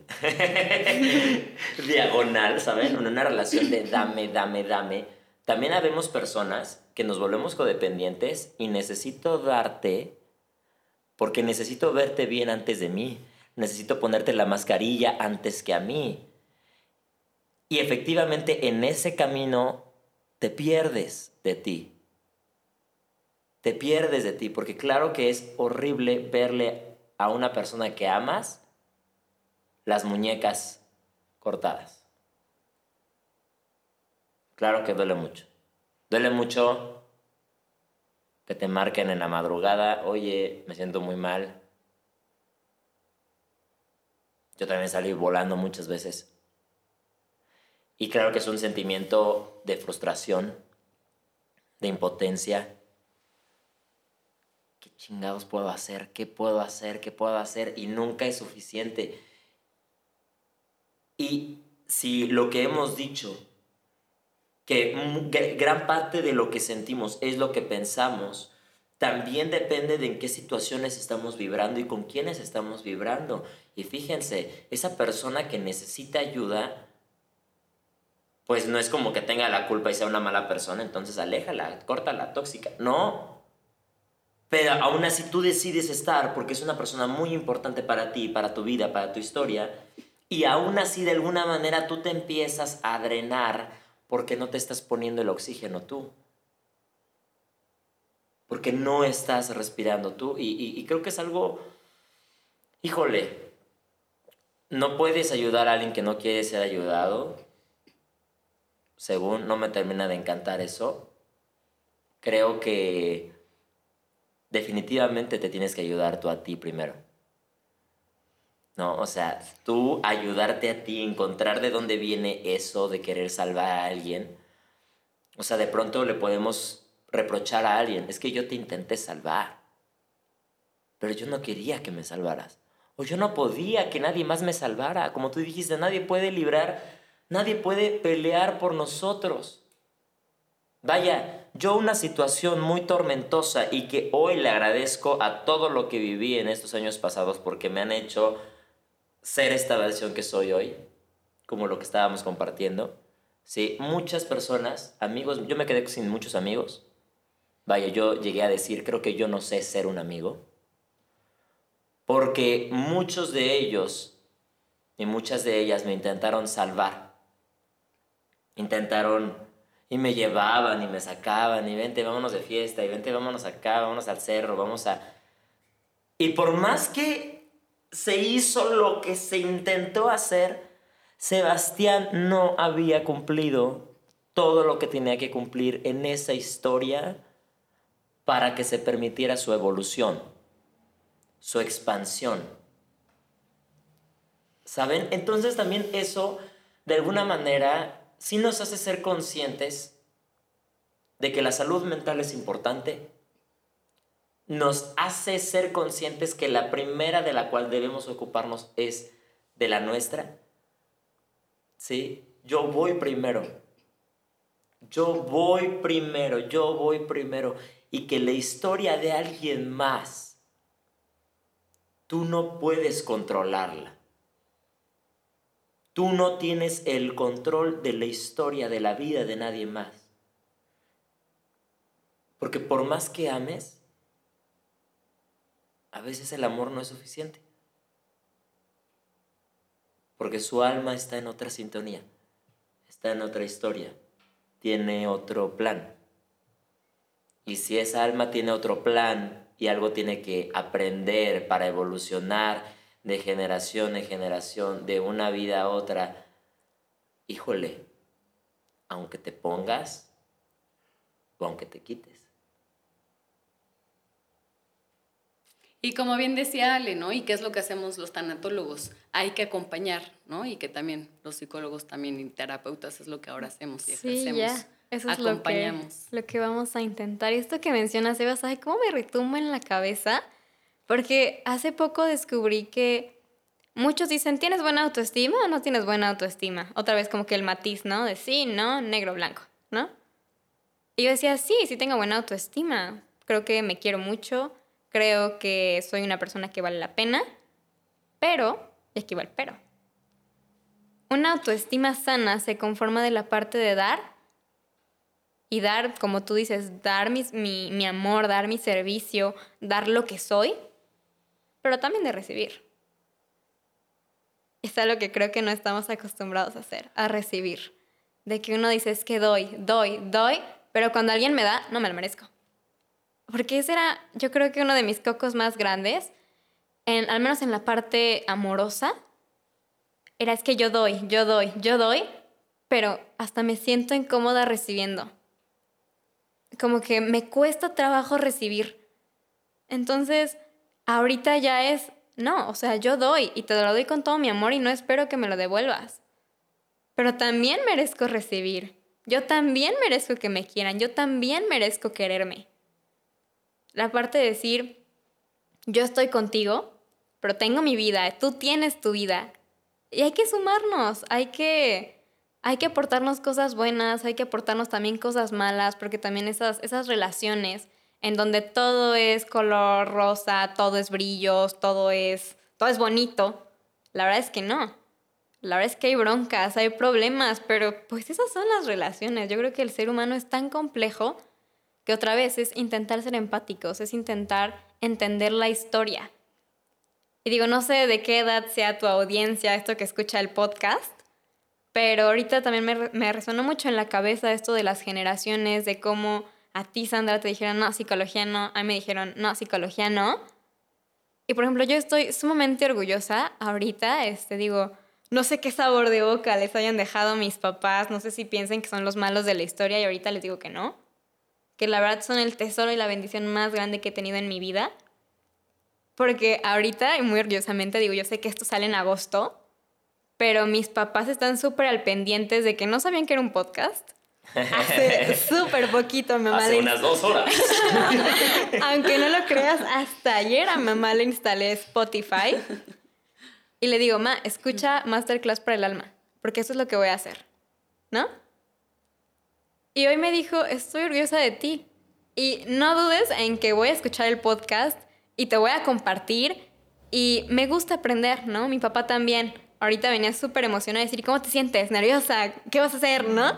Entonces, ahorita tú, Sandy, que decías, gracias a las personas que, me formaron, que son parte de mi historia, yo realmente agradezco infinitamente a estas personas que quizá no son de nuestra generación, de que son de aquí, son de allá, pero que estén abiertas a esta parte de cómo está funcionando el mundo ahorita. Cómo es que ahorita las emociones sí son validadas, porque he encontrado infinidad de información acerca de cómo es que hay algunos, por ejemplo, en los tiempos de la guerra, ¿no? De, es que a ellos no se les permitía llorar porque probablemente no tenían ese segundo para llorar. Entonces claramente eso lo transmiten y lo transmiten y lo transmiten y eso es normal. O sea, y tampoco hay que pelearnos de decir, es que ¿por qué no haces esto? Más bien, es decir, te enseño con amor cómo es que ahorita está funcionando. Y no te digo que va a ser fácil, porque ha sido una metida de patas cañona. Pero dices, es que mamá, papá, digo, mi papá está escuchando esto, me dijo, me mandas un saludo entonces. Un saludo a mi papá con mucho amor, porque es su primer podcast que yo creo que va a escuchar. Y me dijo, estoy dispuesto a aprender. Entonces, además de la satisfacción de, es que me encanta lo que estudio, me encanta mi propósito, me encanta lo que estoy decidiendo hacer hoy conmigo, también les doy gracias a ellos porque me están permitiendo enseñarles, me están permitiendo compartirles de mi alegría, que yo creo que también forma parte esta de, de, la envidia que tú decías, de, es que yo quiero tu plato, aunque mi plato está ahí. Mi papá me dice, yo tengo mi historia, pero estoy aplaudiéndote hoy la historia que estás viviendo, aunque no sea la misma que yo estoy viviendo. Entonces, a mí me llena, me llena mucho de emoción. Te digo, no sé cuál sea tu público, si hay gente más grande que recién instaló Spotify, que recién está escuchando un podcast, pues felicidades. Porque finalmente creo que todo el mundo en esta vida es maestro, es estudiante, y pues uno nunca deja de crecer en ese sentido. Nunca deja de crecer uno. Y a eso venimos. A eso venimos. y como lo que decías, Alex, es esto de dar y recibir, eh, ahí está el equilibrio porque es, es, hay que empezar a vivir desde esa manera. No es ni uno ni el otro, sino son ambos.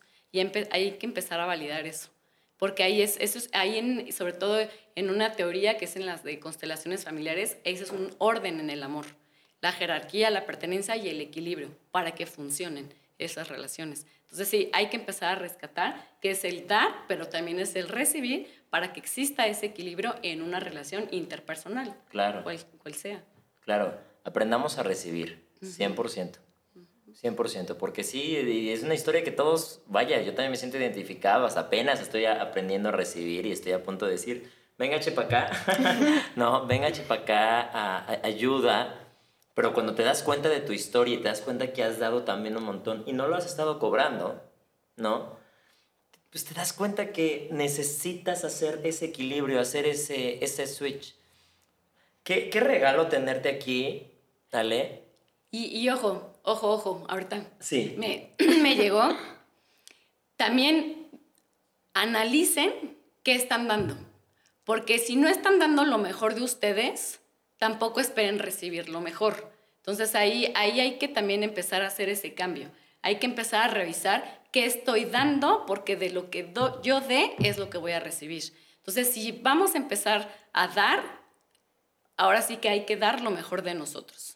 Porque si yo estoy dando, este, pues no sé, maltrato, o estoy dando ofensas, o estoy dando este, golpes. Compartiéndote mis quejas. Ajá. Ay, es que todo, ay, es que todo, ay, es que toda la vida te va a dar más quejas. Exactamente. Pues no esperen recibir amor, ¿no? Sí, o sea, eso que, que te inunda es lo que tú irradias, ¿no? O sea, fíjate exactamente cuál es tu postura de cómo me estoy sintiendo, porque una vez escuché la parte de la gente que te hace sufrir es porque está sufriendo. Entonces también como que es otra cosa que pones sobre la mesa, ¿no? Es que siempre que como está tu corazón, o sea, y como lo dice, eh, ay, ya se me olvidó cómo era. Es, una frase, es que lo que lo que procede de, lo que procede de tu no, es, lo que procede de tu boca nace del corazón. Claro. esa frase. Lo que procede de tu boca es porque nace de tu corazón. Y como esté tu corazón, está tu vida. Y está tu alma. Entonces, todo está interconectado. Cuidemos lo que pensamos, cuidemos lo que decimos, cuidemos lo que... No demos por hecho absolutamente nada. Claro. Y si te das cuenta ahorita que, por ejemplo, un ejemplo, con tus hijos o con tu pareja, no estás dando amor porque tú estás sufriendo, porque traes muchas heridas, porque traes una historia sumamente dolorosa, porque ya te hiciste una persona dura, entonces primero trabaja en ti y trata de que esa, ese enojo, esa dureza, esa rigidez, esa, ¿saben? O sea, todo, todos esos sentimientos encontrados de dolor que traes, trabájalos tú primero y, y, y, y ya cuida el no dañar a tu pareja, el no dañar a tus hijos, para que entonces en esa forma empecemos a revertir nuestro daño personal y el daño que, que, hagamos hacia las demás personas con las que convivimos. Sí. Eso es importante. Muy importante. Empezar a hacer ese cambio ya. Y ahorita con lo primero que platicábamos, esta, esta idea acerca de, de, la competencia, en todo contexto, por favor, deja de voltear, deja de ver al otro, nada más. Porque lo mismo, si se dan cuenta, todo se relaciona, la competencia, la codependencia. La es- comparación. la comparación. Uno está todo el tiempo en el otro y no estoy en mí. Entonces, no, no vas a hacer, si de alguna manera tú te quedas con un puesto en un trabajo, no vas a hacer lo que hacía la otra persona. Tú vas a hacerlo a tu manera, tú vas a hacer la parte auténtica. Porque cuando tú intentas ser como alguien más, cuando tú intentas hacer las cosas como alguien más, no te va a salir. ¿Por qué? No es tan spoiler, no eres nadie más que tú. Sí, entonces aprecia eso, valora eso, tu hermano, tu amiga,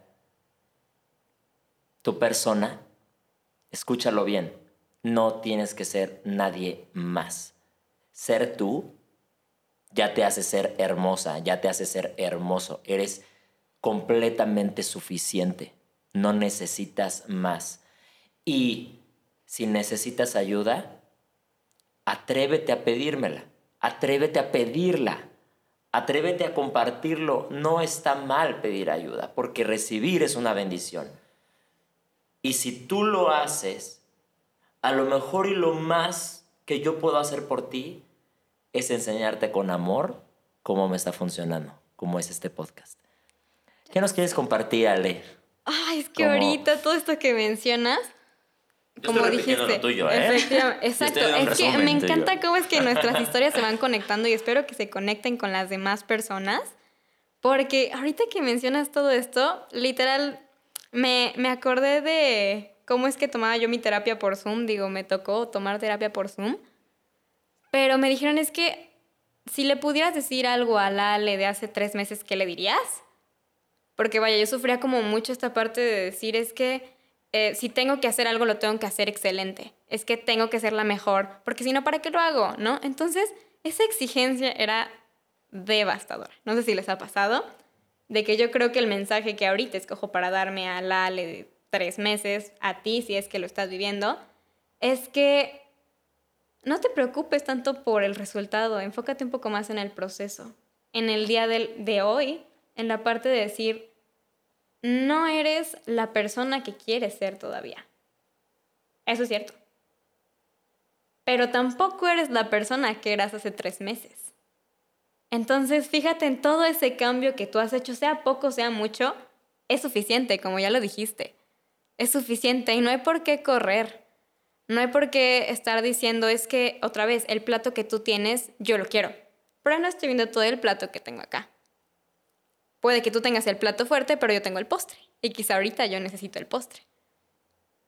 Entonces, esto de soltar, en realidad me, me decían un poco del desapego. A mí me costaba mucho trabajo del desapego, decir como, o sea, ya no te quiero, ya no te necesito, ya no tal. No, es decir, soltar y aceptar la naturaleza temporal de las cosas. Disfrútalas hoy, mañana quién sabe, pues en realidad si la vas a seguir teniendo o no, pero disfrútalo hoy, date ese regalo. Y también la parte, yo creo, de, de conectar contigo misma, de decir esto es lo que yo quiero hacer, esto es lo que me llena y no le tengo que dar explicaciones a nadie. Otra vez hay que cuidar como uno lo dice, porque cuando uno se le pone a alguien y decir voy a hacer lo que yo quiera y no me importa, pues suena mal, ¿no? Suena un poco complejo. Pero pues sí, este proceso de, de terapia a mí me abrió como muchas puertas de decir, este es un anuncio no pagado, este, de leer el libro de Piensa como monje. Yo la verdad, a mí al inicio que me dijeron el título dije, no creo que sea mi tipo de lectura. Es no quiero pensar como un monje. Exacto, dije yo, ¿qué tengo que ver con el monje, no? Pero que te pones a pensar, hay una palabra en la filosofía budista que se llama Dharma, que es el propósito. Es la parte de, al menos en mi caso que creo en Dios, Dios se dotó de ciertos talentos, de ciertas habilidades, pero también en el mundo hace falta esa habilidad, ese talento. Que mucha gente me dice, es que yo no sé cuál es mi propósito. Uno de mis propósitos que yo descubrí a los cinco años fue cuidar a mi hermana. Y es uno de mis propósitos más grandes. Yo creo que no estamos compuestos de un solo propósito, sino que son muchos. Y a lo largo del día te puedes poner el propósito de ser más sana, tomar dos litros a la- al día, ¿no? Entonces también me puse a pensar en, es que, ¿cuáles son mis habilidades? ¿No? Y otra vez aceptarlas, porque se vale aceptarlas, se vale decir, yo soy bien fregona, yo soy bien chingona en esto, pero me falta esto. Entonces tendemos mucho a nada más visualizar esa parte, esa parte oscura, esa parte bebé, esa parte que no se ha desarrollado, decir, es que esa es mi parte débil, porque estamos muy acostumbrados a reforzar como que la parte débil y a no potencializar esta parte hábil, esta parte buena, ¿no? Y también, no me malentiendan, no es el decir soy una chingona y de aquí nadie me baja, porque yo creo que uno tiene que explorar y uno tiene que explotar sus habilidades a favor de que el otro explote sus habilidades, sino qué chiste tiene, ¿no? Al menos así es como yo pienso el decir, ¿para qué guardarme el talento? Que otra vez es, pues me lo dieron, literal, yo no compré nada, no pagué una suscripción. Entonces, pues, este es mi talento, te lo brindo. Y ya me dejo de enfocar en esa parte, me, me dejo de enfocar tanto, me dejo de quebrar la cabeza y más bien espero que alguien venga y me lo sume y de todo corazón. De, hay que empezar a pensar que quizá tus partes débiles es el Dharma, es el propósito del otro. Entonces a mí me cambió mucho el panorama de decir, es que esto en lo que yo no soy buena, tú eres bueno y te lo aplaudo. Porque si te lo aplaudo, también me aplaudo a mí, me aplaudo esta parte de decir, quiero crecer y quiero aprender de ti. Entonces, cuando a uno lo quieren romper, digo, lo quieren meter en un molde, creo que el consejo más sabio que te puedo decir es rómpelo rómpelo y amóldalo como tú quieras, porque cuando uno se rompe es cuando empieza a volver como que a recoger esos pedazos en los que dices, es que esto es lo que hace falta ahorita en mi vida. Y esto, el desapego. Y el desapego no es decir, ya no te quiero, no te necesito, me haces mal. Otra vez, te bendigo por estar en mi vida, te hago responsable por el mal que yo convertí en bien y te agradezco porque me hiciste crecer. Pero fue la naturaleza temporal la naturaleza de decir, cierro aquí ya mi capítulo y voy a empezar otra cosa, ¿no? Uy, uy, uy, no, hasta... Sí, así es, así es, Ale, justo es. así. Y creo que es parte de la tribu que estamos hoy este, armando, uniendo, ¿no? El trabajar en equipo, el ser ejemplos unos de otros. Y como bien lo decías, ¿no? El, el que ya cada uno empiece a elegir, a tomar la decisión este, y las decisiones que quiera en su vida para que entonces ya en base a eso podamos este, realmente vivir en plenitud, vivir realizados, ¿no? Potencializar nuestros dones, nuestros talentos, ¿no? Estarnos preguntando, ¿qué más quiero de mi vida? ¿Qué más quiero hacer? ¿Qué más, quién más quiero ser? Entonces, yo creo que si, empezamos a cambiar este chip y empezamos a enfocarnos en eso, de verdad vamos a empezar a vivir la vida de nuestros sueños. Y cuando ya tú vives la vida de tus sueños, ¿saben cómo se van a dar cuenta cuando sí están viviendo su, la vida de sus sueños? cuando lo disfrutan todo, o sea, todo el día que están eligiendo, todo lo que hacen, hasta como un simple vaso de agua, como dice Ale, o hasta que eliges comerte una ensalada, o hasta que eliges hacer 10 minutos este, saltando la cuerda, o sea, cualquier, ¿saben? O sea, acción simple que empecemos a tomar y a decidir cada día, no saben eso cómo nos va a transformar nuestro día a día y eso va a ir este, cambiando nuestra vida por completo porque acuérdense que todo lo que deseamos en nuestro presente va a determinar nuestro futuro. Entonces, siento que, y los invitamos a que tanto Ale, Sebastián como yo lo estamos empezando a hacer, les compartimos nuestros ejemplos de vida, nuestros procesos, cómo lo estamos llevando a cabo, y va por ahí. Y si tú ahorita te das cuenta que, que no eres feliz, que no estás eligiendo por ti, que, estás que sigues obedeciendo, este, que sigues acatando órdenes. Entonces ya empieza a hacer ese cambio, elígete a ti, este, date cuenta qué es lo que quieres y date cuenta tampoco de lo que no quieres. Y entonces ahí vas a empezar a depurar y a limpiar y a eliminar y a sacar y, y ahora sí a, a vivir realmente la vida que tú deseas. Ale, muchas gracias. Muchas gracias por acompañarnos hoy. No va a ser la primera vez que te invitemos, la verdad, no va a ser la primera vez. Gracias por compartir tu historia con todo el corazón y enseñarnos con amor cómo te ha funcionado. ¿Sí? Gracias por enseñarnos que efectivamente la mascarilla la tienes primero tú. Primero te la pones a ti después a la otra persona, porque yo creo que en este proceso de tres meses que nos has compartido, ¿no? Y, la verdad es que muy poco, ¿no? Porque volamos a uno y a otro tema, ¿no? Y, y, de lo cual es muy rico porque de todo aprendemos, de todo aprendemos. Eh, quiero decirte que con toda honestidad veo algo muy brillante en ti. O sea, hay algo muy, muy fuerte, vienen cosas muy buenas para tu vida, confía, confía, confía, todo va a estar bien. Sí, y lo estás haciendo muy bien. Lo estás haciendo muy, muy, muy bien. Y así como, como te puedas sentir imperfecta y en el proceso, hoy siendo imperfecta ya eres perfecta, Ale. Ya eres perfecta. Entonces, eh, abrázate mucho. Muchísimas gracias por todo lo que has compartido. De verdad, ha sido una, una joya, un regalo eh, para todos nosotros. Bienvenida a la tribu. Y, Bienvenida. Y bienvenidas también a tus papás. Eh, están aquí escuchándolo, estoy segura. Y pues sí, gracias, Sebas. Te digo, cuando me, me dijiste, oye, compartirías tu historia de todo corazón, dije, o sea, qué reto, qué reto el decir, ahora por fin la gente va a conocer mi historia y pues obviamente no es como, hola, me presento, soy Ale, me pasó tal, ¿no? Entonces me siento cómoda, me siento feliz, creo que es un día a la vez, espero que te haya gustado el podcast, espero que te hayas identificado en algún punto. Y vaya, si yo no soy terapeuta, próximamente lo seré, pero pues son procesos que a mí me han ayudado a sanar. Y creo que eso es finalmente a lo que venimos aquí a la vida, a rompernos, a sanar, a volvernos a romper, a volvernos a sanar. Y pues finalmente a conectar con personas así como con ustedes estoy conectando, con quién sabe con quiénes más estoy conectando, pero pues es todo un gusto y pues sí, ya estaremos por acá más adelante y espero que esto nada más sea el inicio de otra relación, de otra bonita relación que sume, que aporte, que te vea llorar. Entonces, muchas gracias, Sebas y Sandy. Ay, gracias a ti, Ale. Ha sido todo un placer, de verdad, compartir y hacer este episodio de nuestro infinito. De nuestro capítulo infinito. De nuestro capítulo Hasta infinito. Para el alma. Sí. Hasta el infinito y más allá, ¿no? sí, literal. Hasta el infinito y más allá.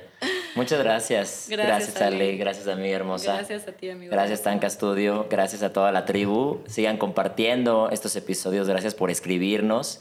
Eh, esperamos que lo hayan disfrutado muchísimo. Ale, muchas gracias, gracias infinitas. Serás nuevamente invitada, pero primero serás invitada por un café con, con toda la producción. Me agrada. Entonces, muchísimas gracias. A romper, a sanar. A romper, a sanar. A romper, a sanar, a vivir la experiencia humana. Muchas gracias. Muy bien. Gracias.